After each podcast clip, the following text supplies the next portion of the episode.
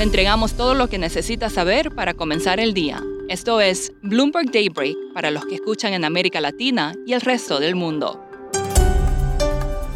Buenos días y bienvenido a Daybreak en español. Es 24 de enero de 2022, soy Eduardo Thompson y estas son las noticias principales. Los mercados accionarios están en terreno negativo debido a la preocupación por la situación en Ucrania y posibles alzas de tasas de la Fed este año. La tasa de los bonos del Tesoro baja, el crudo retrocede y el Bitcoin está en su menor valor desde julio. Persiste la tensión en Ucrania. El secretario de Estado de Estados Unidos, Anthony Blinken, hablará hoy con los ministros de Asuntos Exteriores de la Unión Europea después de que ordenara la salida de los familiares de los funcionarios de su embajada en Kiev. Joe Biden estaría estudiando el despliegue de tropas en Europa del Este y el Báltico, mientras que el Washington Post informó que Estados Unidos está considerando imponer controles de exportación para detener el flujo de componentes cruciales a Rusia. Blinken rechazó anteriormente las presiones para aumentar las sanciones inmediatas a Moscú, diciendo que eso limitaría las futuras opciones. El banco de inversión Goldman Sachs prevé que la Reserva Federal eleve las tasas en marzo, junio, septiembre y diciembre, con una reducción del balance en julio. Sin embargo, cree que existe el riesgo de que presiones inflacionarias lleven a la Fed a tomar alguna medida de endurecimiento adicional en cada reunión hasta que cambie el panorama de precios. La actividad económica de la eurozona creció a menor ritmo debido a la variante Omicron. El PMI compuesto cayó a 52,4 en enero de 53,3 el mes anterior. En cuanto al coronavirus, Anthony Fauci dijo que el brote de Omicron se está moviendo en la dirección correcta, ya que los contagios empiezan a descender. La OMS cree que Europa podría estar avanzando hacia una especie de fin de pandemia a medida que disminuya su propagación.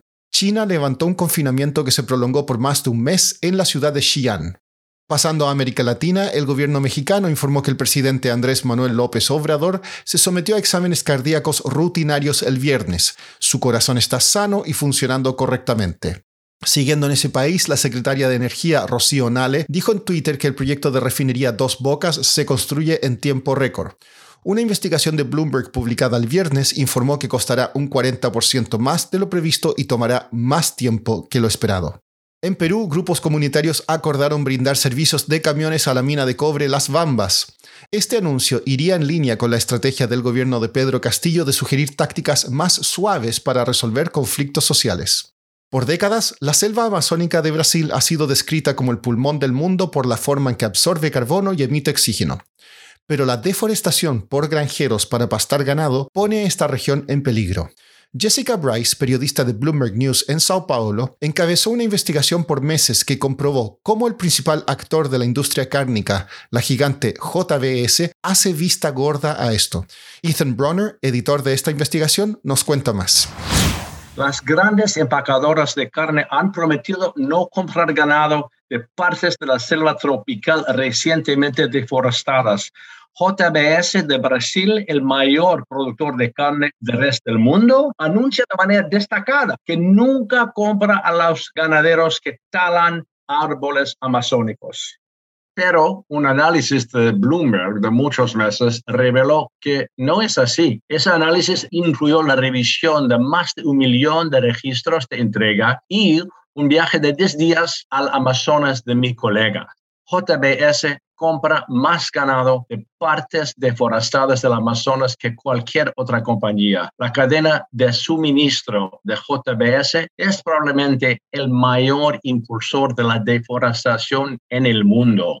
Ethan, ¿qué vacíos en la ley brasileña permiten esto? Eso eh, se debe a que la ley brasileña solo exige documentar de dónde proviene el animal, el día en que se compró. Los ganaderos trasladan el ganado de las áreas recientemente reforestadas a las granjas limpias justo antes de que JBS y otros proveedores les compren. Es una especie de farsa en la que todos juegan un papel a sabiendas. JBS tiene oficinas de cumplimiento, pero no en el corazón de la región ganadera y nunca han hecho el viaje que hizo Jessica. Como resultado, la deforestación de Amazonas está en su punto más alto en 15 años y a pesar de las promesas hechas recientemente en la cumbre COP26, no se vislumbra un final. A menos que se haga algo, la carne de vacuno seguirá asfixiando a la Amazonía y el planeta seguirá calentándose.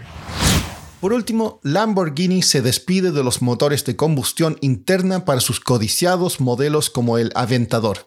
El fabricante de autos deportivos cambiará su línea a híbridos enchufables y presentará su primer vehículo de producción el próximo año. Además, electrificará toda su gama para 2024. Eso es todo por hoy, soy Eduardo Thompson, gracias por escucharnos. Para conocer todas las noticias que necesita para comenzar el día, revise Daybreak en español en la app Bloomberg Professional. También puede personalizar Daybreak para recibir las noticias que desee. Eso es todo por hoy. Sintonice mañana Bloomberg Daybreak